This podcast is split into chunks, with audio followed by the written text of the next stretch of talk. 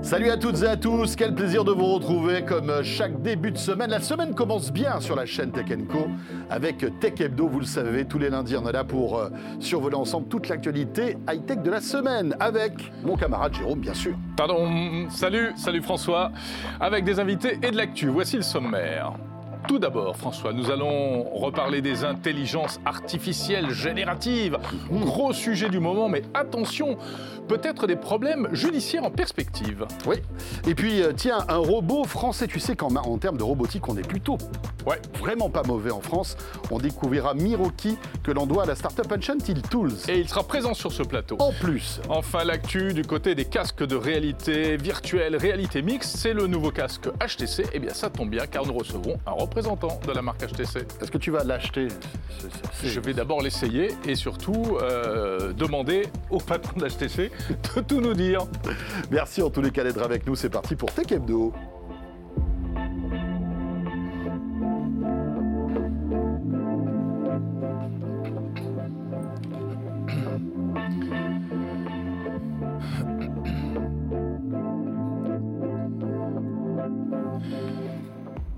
Nous sommes ravis de vous retrouver comme chaque lundi soir euh, sur Tech Co. On a retrouvé momentanément notre ancien studio. Oui, voyez. je suis désolé pour la blague tout à l'heure. Est-ce que tu l'as acheté HTC Bon, voilà, c'était. J'ai rien compris. Mais non, mais c'est pour ça. J'ai a vu, que dit- vu que tu ne l'avais pas compris. Et, et donc, euh, je m'en excuse. Voilà. C'est vrai qu'elle était, elle était assez moyenne. Tu n'as pas le droit de me poser des questions qui ne sont pas dans le script, puisque Non, mais c'est toute vrai. cette émission est toute écrite. hein, tout à vous fait. le savez. Nous, nous avons là euh, un prompteur qui nous dit tout ce qu'on doit dire. Attention, il y a une blague qui arrive. là. Aïe, aïe, aïe.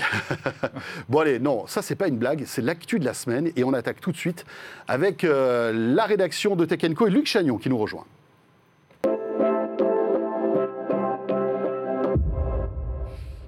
Il arrive à pas de velours euh, sur le plateau de Tech Hebdo. C'est Luc Chagnon. Bonjour, Luc. Bonjour Luc. François, bonjour Jérôme.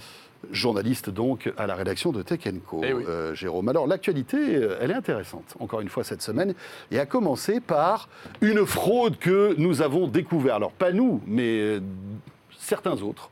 Euh, concernant euh, eh bien, de fausses écoutes sur les principaux services de streaming, Luc. Tout à fait, oui, c'est un rapport qui a, été, qui a pu être consulté par euh, plusieurs rédactions, qui est, qui est euh, justement une enquête qui a été menée sur ce phénomène de fausses écoutes dans le streaming. Donc les écoutes, c'est un enjeu important dans, dans le secteur parce Bien que c'est comme ça qu'on mesure les, les revenus, c'est comme ça qu'on mesure la popularité des Le musiques. modèle économique repose là-dessus. C'est ça. Et en, ce, ce rapport donc, a déterminé que environ 1 à 3 milliards d'écoutes en France étaient donc euh, frauduleuses sur l'année 2021. Donc Donc, ça représente euh, tout à fait voilà. Comme il y a des fausses visites de sites web, des, des faux abonnés sur les réseaux sociaux, etc. C'est ça, c'est ça, oui. Il suffit de. Pour, pour une musique, c'est encore plus simple, on va dire, parce qu'il suffit de. le- une écoute est comptabilisée. Au bout de. Vous écoutez un morceau pendant 30 secondes, c'est comptabilisé comme une écoute. Donc il suffit de faire en sorte que des logiciels ré- euh, lancent, appuient sur play, lancent, euh, écoutent la musique en boucle, et ça vous fait des- un nombre de- d'écoutes potentiellement euh, infini, on va dire. Ouais. Mais alors pourquoi, pourquoi ces robots qui augmentent artificiellement le, le nombre d'écoutes Oui, qui augmente artificiellement en plus de, de, certaines, de différentes manières. Il y en a qui peuvent monter jusqu'à sur- ça peut monter jusqu'à 5% sur certaines plateformes. Donc voilà, ça fait un nombre conséquent. Et euh, c'est voilà, comme on l'a dit, c'est dans un but euh, principalement euh, monétaire, parce que c'est comme ça qu'est calculée la, la rémunération des artistes sur les plateformes. Et c'est aussi pour entretenir la popularité d'un artiste et d'un morceau, parce que quand un plus un morceau est populaire, plus il sera proposé aux utilisateurs, plus il sera ajouté à des playlists automatiques, ce genre de choses.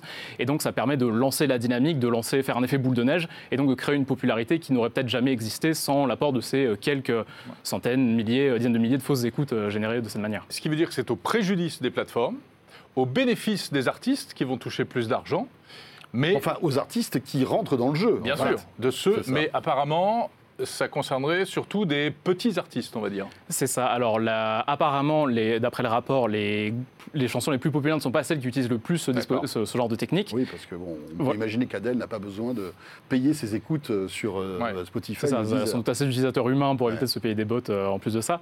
Mais il y a aussi des, euh, visiblement des techniques, euh, on peut élaborer des techniques un peu, un peu différentes et certaines chansons populaires apparemment pourraient utiliser, euh, restreindre un peu l'usage de ces bots, le limiter à la période de sortie pour vraiment lancer la dynamique et ensuite se reposer sur les écoutes naturelles qui euh, voilà, ne manqueront pas Ça peut être d'apparaître. un peu un starter comme une étincelle en fait. C'est ça, ça a Euh, allumé la mèche, mais voilà. euh, pour les, effectivement pour le top 10 des chansons, ça représente même pas, enfin il n'y a même pas 1% de fausses écoutes parmi le, le total des écoutes. Payer pour avoir des revenus. euh, Ben, c'est un peu, c'est un peu, c'est un oui, peu bête, antinomique. Ouais. Comment réagissent les plateformes de diffusion? Est-ce qu'elles font la chasse? J'imagine qu'elles sont au courant en fait de cette supercherie. Oui, oui, elles ont d'ailleurs participé à l'élaboration du rapport pour effectivement mener l'enquête sur le, le taux de fausses écoutes.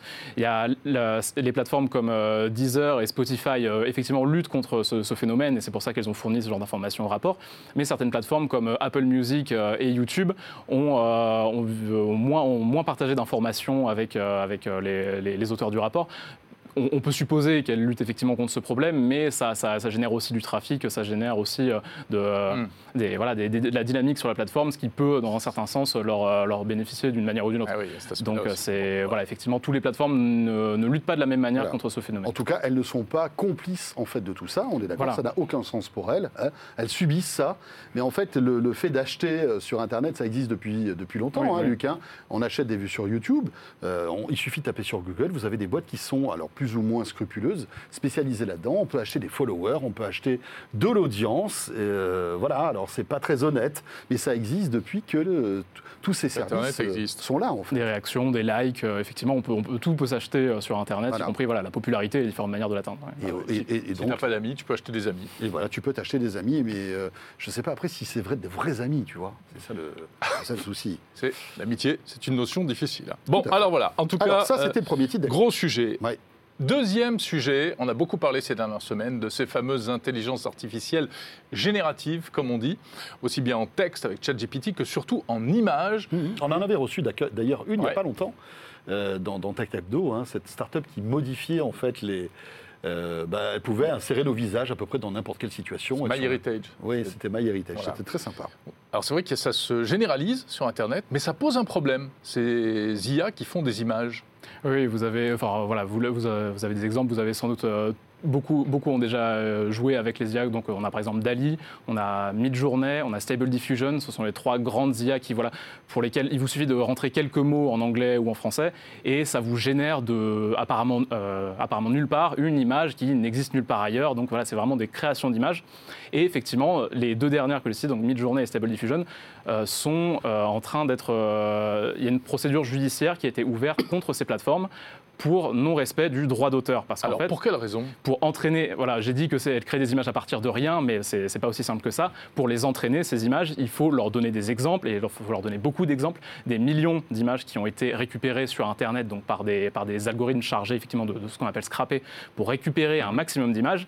Et parmi ces images d'entraînement, il y a beaucoup d'images qui sont copyrightées, qui appartiennent à des vrais humains, qui les ont dessinées, qui les ont prises en photo. Ouais, des artistes, des illustrateurs, etc. ouais. Qui après sont modifiés par l'IA en quelque sorte. Voilà, et qui euh, sont utilisés pour cet entraînement. Et en gros, ce que disent les artistes qui mènent cette euh, action en justice, c'est euh, vous créez des systèmes qui permettent à but lucratif, entraînés sur nos images sans nous avoir demandé, sans nous avoir posé la question, sans nous euh, créditer, sans nous rémunérer en, la partie des, voilà, une partie des revenus générés par ces produits.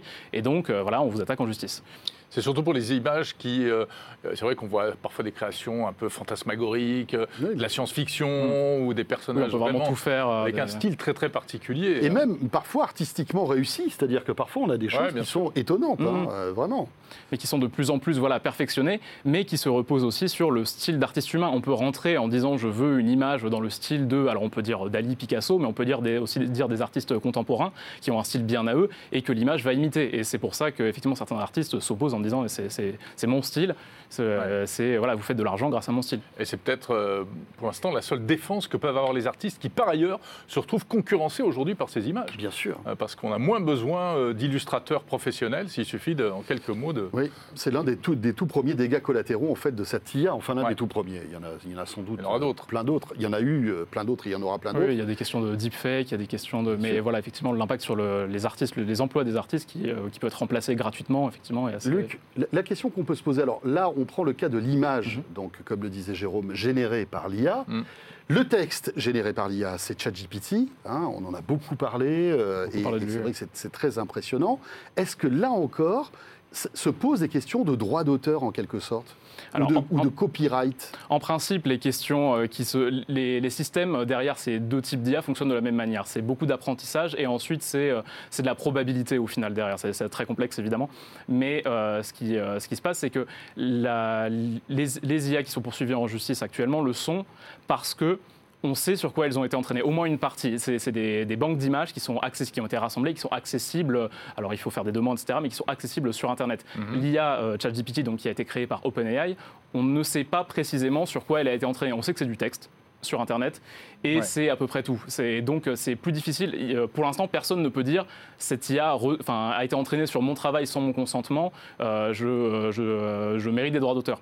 En revanche, certaines, euh, une IA, un dérivé de, de ChatGPT, a pu plusieurs fois générer des, des lignes de texte qui, qui étaient mot pour mot euh, des, des textes qui, euh, qui étaient euh, disponibles sous licence, Ouais, du sous, plagiat licence Creative Commons, donc Ah sans oui, être donc, accessible, mais qui de- une licence qui demande à être créditée. Ouais. Et là, l'algorithme recrachait la- le truc sans créditer la Sans- personne qui l'avait créé. Crédité, ça veut dire dire d'où ça vient, Voilà, c'est ça, dire la source. Et donc, Mhm. il y a une poursuite similaire qui est engagée donc, contre OpenAI et Microsoft, mais c'est pas, c'est pas exactement la manière. C'est pas ce sur quoi ça a été entraîné. C'est, on voit que ça reproduit des choses qui sont normalement, qui doivent être créditées. Et donc, voilà, l'IA de texte, génératif de texte, est aussi euh, sous le coup de ce genre de procédure. Bon, bah, on on verra ce qui se passera. voilà, ça risque de bouleverser assez fortement ce, euh, ce nouveau euh, secteur. Intéressant malgré tout, ces- toutes ces questions hein, qui sont sûr. posées par l'avènement de l'IA. Alors, euh, justement, à propos de ChatGPT, on sait que ça commence à poser des problèmes, notamment dans les écoles, euh, à la fac aussi. hein. à Lyon, là, récemment, il y a un professeur qui s'est aperçu que euh, la moitié de ses élèves avaient rendu un devoir. En fait, c'était du ChatGPT. C'est ça, généré par intelligence artificielle. ouais. On Ouais. pensait que c'était indétectable et visiblement, euh, eh bien, ce serait peut-être possible de détecter ce qui vient de ChatGPT. Voilà, alors euh, effectivement, voilà, il y a beaucoup d'enjeux, on- il y a beaucoup de situations dans lesquelles ce serait utile de savoir si ça a été écrit par un humain ou entièrement par une intelligence artificielle. Notamment soit- les profs, oui. Voilà, vrai. que ce soit dans, dans le milieu académique, que ce soit par exemple dans des Mm. articles, parce que euh, ChatGPT a tendance à inventer pas mal de choses. Donc, Ouais. euh, si on sait que ça vient d'une d'une intelligence artificielle, on peut, euh, on peut se méfier un peu plus. Et donc, effectivement, il y a des indices qui permettent de déterminer si c'est par IA ou par humain. Il y a par exemple, euh, si jamais le texte, les textes par IA ne contiennent pas de faute de français, ça peut déjà être un Quelle bon, horreur. critère de. Quand c'est bien écrit, c'est que c'est une IA. Ça peut, en tout cas, s'il y a des fautes, on sait que ça les a moins de Bah, c'est vrai qu'il y a des erreurs humaines euh, voilà, qui peuvent arriver. C'est ça, vrai ça. que ChatGPT en fait très peu. Il y a d'autres moyens, par exemple, si jamais ça emploie beaucoup de mots impersonnels. Alors en anglais, on aurait this ou it, parce que c'est un modèle qui a été entraîné et qui, Ouais. euh, sur énormément de textes, et donc les mots les plus communs Oui, vont ressortir plus souvent. Et qui est compatible en fait avec la plupart de, de- de- de la manière dont on parle. Quoi, en fait, c'est Voilà, c'est ça. Les, les mots qui arrivent les plus souvent, qui sont les plus naturels, Mhm. vont ressortir aussi le plus naturellement en ChatGPT. Et on a aussi effectivement des outils qui sont en cours de développement, qui Mhm. devraient permettre, avec plus de précision que juste euh, voir ces, ces- ces critères à l'œil nu, de détecter si jamais ça a été créé par IA. Là, il faudrait une espèce de, d'API qui, euh, en appuyant, voilà, tu rentres un texte et tu dis voilà, est-ce que c'est Mm. du ChatGPT ou est-ce que c'est de l'humain? C'est ça. On a, Voilà. des, on a quelques logiciels qui prennent un peu cette direction-là. Ah ouais. Parce qu'en fait, ils emploient une technique qui n'est pas, euh, qui n'est pas extrêmement nouvelle, c'est de Mhm. dire si jamais c'est une IA qui l'a créé, une IA, une IA pourra le détecter, le reconnaître.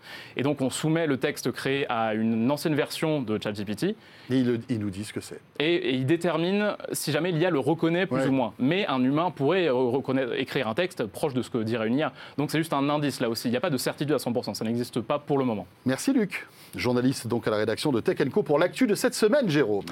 Voilà, on va passer à notre premier invité. Et alors, attention, attention, parce que nous allons recevoir en fait deux invités. Deux invités. Un humain Un vrai et un robot. et un robot.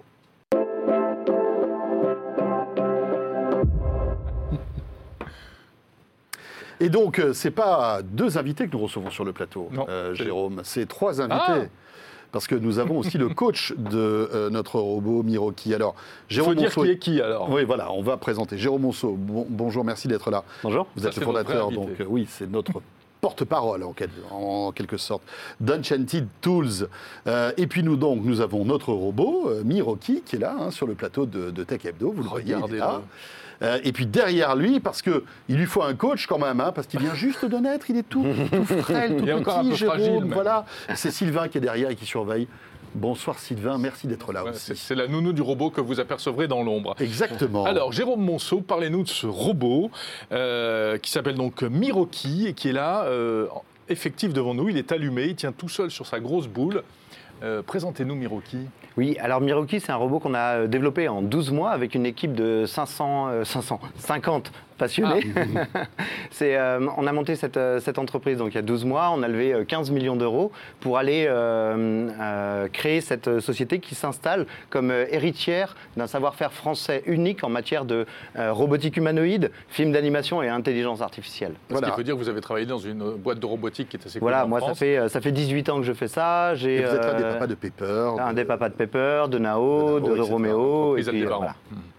Alors, euh, vous allez euh, développer ce robot. Je dis vous allez parce qu'on sent qu'on est vraiment qu'aux prémices. Il fera quoi ce robot? Quel est son but? Alors, il a euh, son métier, Ouais. euh, c'est de déplacer automatiquement des objets en milieu social. Si vous voyez ce qui a été fait dans des hangars euh, d'Amazon pour déplacer dans des endroits des objets, dans des endroits où il y a absolument personne et au contraire on veut personne, Mhm. nous notre objectif c'est de ramener cette puissance de la logistique dans les espaces où il y en a vraiment besoin. C'est pour Et ça en qu'il a une tête sympathique. bah oui, parce que, parce que le- un des espaces typiques qu'on va chercher, euh, où on va chercher à aider, c'est dans le domaine de l'hôpital, dans le domaine de la santé, les maisons de retraite, les, euh, les cliniques. Il y a, dans un petit hôpital de 200 lits, c'est 100 000 objets qui se déplacent par semaine. Oui. C'est une distance de l'ordre de 500 à 600 km parcourus par les gens qui les déplacent. Alors là, on peut le faire bouger un peu ou pas? Bah oui, bien sûr, oui, c'est possible. Oui. Alors, je, vous montre ces objets-là en même temps. Ouais. Ça, c'est le, le- le seul objet qu'il est capable de prendre. C'est-à-dire, on ne veut pas prétendre que ce robot est capable de tout prendre. euh, et il ne prend que ce genre d'objet. C'est une simplification à la fois pour le robot, mais en même temps pour les utilisateurs. Donc là, il va se réveiller. Alors notre réalisateur JD, lui, est en mode coma là. hein. Qu'il se dit mais qu'est-ce qui se passe? Notre invité à bouger, il est parti de son plateau, de Non, son non, c'était prévu. C'était prévu tout Ouais, ça. ouais, d'accord. ouais. Alors, ce que vous pouvez voir, c'est que le robot est euh, actuellement en équilibre. Il est monté sur une, euh, sur une boule. Ouais. Ça lui permet de, de- de prendre un faible encombrement au sol, mais surtout, ça lui permet quelque chose d'exceptionnel. Alors, Bonjour BFM. Bonjour BFM. alors, viens avec Je moi. suis enchantée. Oui, tu es enchanté. Viens avec moi. Donc là, vous pouvez noter que le robot, malgré le fait qu'il soit en équilibre sur une boule, il peut se déplacer un peu comme il veut, il ne va, pas- il va pas tomber. Et l'une des, euh, des fonctionnalités qui peut vous sembler euh, simple, hein, qui devrait exister sur la totalité des robots, c'est juste celle-là. De pouvoir le, le- le faire tourner, le faire de euh, pouvoir le, faire bouger, déplacer. le déplacer. Oui. En fait, si vous regardez bien, la plupart des robots qu'on vous propose, aucun d'entre eux ne permet ça. Et pourtant, Ouais. c'est quelque chose d'absolument indispensable si vous voulez faire tourner un robot Bien dans sûr. un hôpital, dans des endroits où il y a euh, de l'urgence, où on a besoin de se déplacer et où on Pousse-toi, travaille. pousse-toi de Bah, là. exactement, euh, pousse-toi, viens avec moi, va là-bas. Ouais, c'est ouais. des choses qui sont, euh, qui sont importantes. Son deuxième rôle, donc ça c'est une, une condition absolument nécessaire à son, euh, euh, à son existence parmi nous. Puis la seconde, bah, c'est de pouvoir se rendre utile en prenant cet objet. Alors là, c'est juste cet, euh, cet objet comme ça, mais imaginez qu'il puisse être attaché à un plateau ou euh, à un panier ou à des tonnes de- de- d'autres objets différents. En fait, c'est une poignée en quelque sorte. Vous voyez, il la regarde, là, il louche même. Donc là, ah oui, il louche pour la regarder.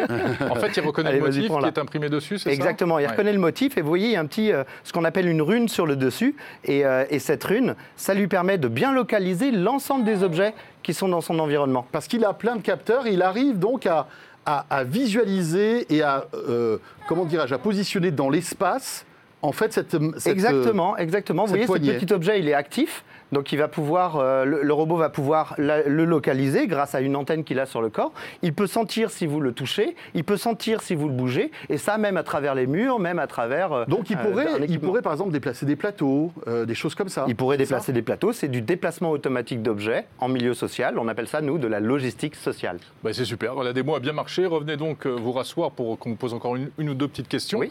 Euh, C'est incroyable parce qu'il est, il est, déjà, il est déjà assez avancé. Bien évolué, hein, en ouais, un an. Ouais, tout à fait. En un an, en un an, 12 mois, 12 mois pleins. Effectivement, c'est une, prou- une prouesse. On a travaillé euh, nuit et jour pour, euh, pour euh, aboutir ce robot. Mais en fait, on partait pas de rien parce que euh, toute l'équipe qui y a derrière, je vous l'ai dit, c'est des gens qui ont travaillé Oui. dans de la robotique, une robotique française, une ro- robotique performante.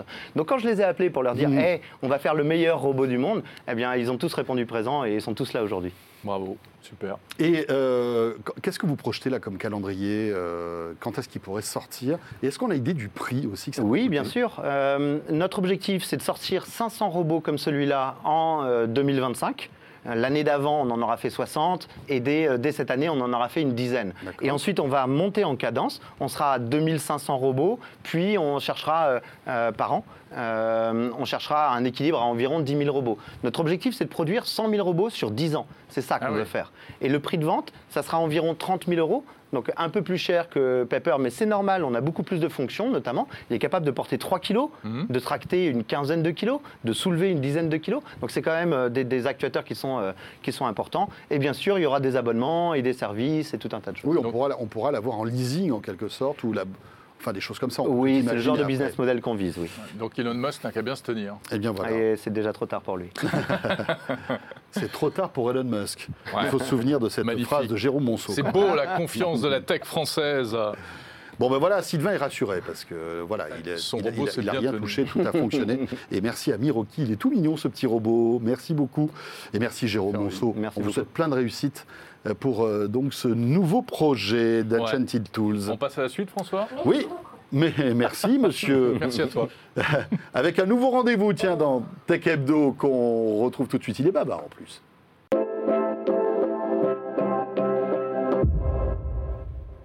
Et le produit de la semaine, c'est donc ce fameux casque de réalité euh, mixte. Maintenant, on dit plus réalité virtuelle, hein, on est, on est au-delà. Euh, je crois bien que c'est comme ça qu'on dit. hein. Le HTC Vive XR Elite. Oui, et c'est vrai qu'on est très heureux aussi pour cette nouvelle année d'inaugurer ce nouveau rendez-vous. On va aller encore plus dans les produits dans Hebdo parce qu'on adore ça, euh, toutes les innovations, notamment hardware. Et là, HTC avec euh, Reda Ezaïm qui est avec nous. Bonsoir Reda, merci d'être là. Bonsoir, Bonsoir. bonsoir, bonsoir Jérôme. Il est responsable du marché français, donc de chez HTC. Alors HTC, on ne présente plus bien évidemment, d'autant que c'était vraiment la marque pionnière en termes de casque de réalité virtuelle grand public, avec le premier HTC Vive. Qui Depuis... avait fait sensation hein, à l'époque. Ah ouais, hein, ouais, quand je même, me hein. souviens moi, d'avoir testé euh, au Mobile World Au Congress de Mobile Barcelone. Congress, ouais, ouais, ouais. Depuis, de l'eau a coulé sur les ponts, quand même. Il s'est passé pas mal de choses. Et vous, vous arrivez avec donc ce nouveau produit, le XR Elite. Vous pouvez nous le décrire, nous le présenter un peu? Oui, alors euh, comme, vous le dites euh, très bien, HTC a été euh, pionnier dans la réalité virtuelle. Donc on a euh, sorti le premier casque de réalité virtuelle, le HTC Vive, en, en 2015, euh, avec euh, une, unami- une unanimité technologique euh, à l'époque. Et Aujourd'hui, donc on a franch- forcément franchi plusieurs caps technologiques pour arriver jusqu'au Vive XR Elite qu'on a annoncé récemment au CES. Donc c'est notre dernier flagship ou porte-étendard chez, Mhm. chez HTC. C'est un casque à la fois puissant et polyvalent. Donc euh, polyvalent parce qu'il permet d'être utilisé de trois manières différentes sur lesquelles on pourrait euh, revenir euh, tout à l'heure. Euh, c'est aussi un casque qui va euh, concentrer pas mal de dernières technologies, euh, notamment une caméra, euh, une caméra pass-through euh, en, en haute résolution combinée à un capteur de profondeur. Alors, pardon, passe-trou, je fais la traduction. Ça veut dire que c'est ces Oui. caméras qui permettent de voir le monde réel alors qu'on a le casque sur les yeux. hein. Exactement. Donc c'est grâce à des caméras. Voilà. Euh, Voilà, donc c'est la caméra haute résolution qui va remplacer nos yeux dans- en milieu immersif. Donc on a nos casques, mais cette caméra couplée à un capteur de profondeur va permettre de cartographier euh, l'espace où, on é- où on évolue et euh, avoir une, une vraie sensation de présence. Euh, et donc la- la- le côté unique aujourd'hui sur le marché, c'est de pouvoir concentrer toutes ces technologies-là sur un format qui est très compact et très léger. Donc vos équipes ont, ont pu, ont pu le tester Il pèse combien? au, au CES, en fait, il pèse 625 grammes euh, avec la, la batterie qui est, euh, qui est intégrée donc à l'arrière du, du casque. Et euh, il peut être utilisé aussi sans cette batterie-là, avec juste une connexion à une source d'alimentation Ah, externe. pas mal, ça. donc que ça soit une power bank ou bien juste une prise euh, dans un train, dans un avion, dans une voiture ou bien sur un PC. Et à ce moment-là, le casque ne pèse que 240 grammes, donc c'est presque le, le- le poids d'un smartphone. On voit quand même la miniaturisation qui a été faite depuis 2015. Alors même si on peut, on peut difficilement comparer le Vive avec ce, ce produit XR Elite, parce que euh, le Vive, rappelons qu'à l'époque, il y avait un PC derrière. Enfin, c'était, euh, c'est sans doute plus puissant en fait. Il fallait des capteurs La dans la combinaison pièce. Vive Oui, oui. Et, et- et PC, non, malgré tout, Alors, par rapport à ce produit-là. Oui et non, parce que euh, on vient d'une époque où les usages étaient assez segmentés. Donc le, Vive permettait de faire de la VR basée sur des PC. Donc c'était des jeux très complexes qui Oui. nécessitaient des cartes graphiques très puissantes. Puissant. oui. Et ensuite, il y avait le segment des casques autonomes qui, eux, utilisaient un système Android avec des applications comme celles qu'on retrouve sur nos smartphones. Aujourd'hui, le XR Elite permet de faire le pont entre ces deux usages et de pouvoir euh, à la fois jouer le rôle de casque autonome avec des applications qu'on peut installer localement, mais aussi euh, être connecté en filaire ou en sans fil à un PC pour pouvoir profiter exactement du même catalogue de jeux qu'utilisent aujourd'hui les possesseurs d'un casque HTC Vive ou HTC Vive Pro, par exemple. À qui se destine ce masque, euh, Reda? Est-ce que c'est pour le jeu? Est-ce que c'est pour le travail? Euh, Quelles sont vos cibles, en fait? Aujourd'hui, c'est un casque qui est clairement destiné au grand public. Donc euh, l'objectif, c'est de proposer euh, une, solution qui permet euh, de faire principalement du gaming, donc du divertissement. Ça peut être des jeux classiques, comme on vient de l'évoquer, à travers soit la librairie Viveport ou SteamVR, ou alors ça peut être des jeux autonomes qui ont été spécifiquement développés pour, et optimisés pour le XR Elite.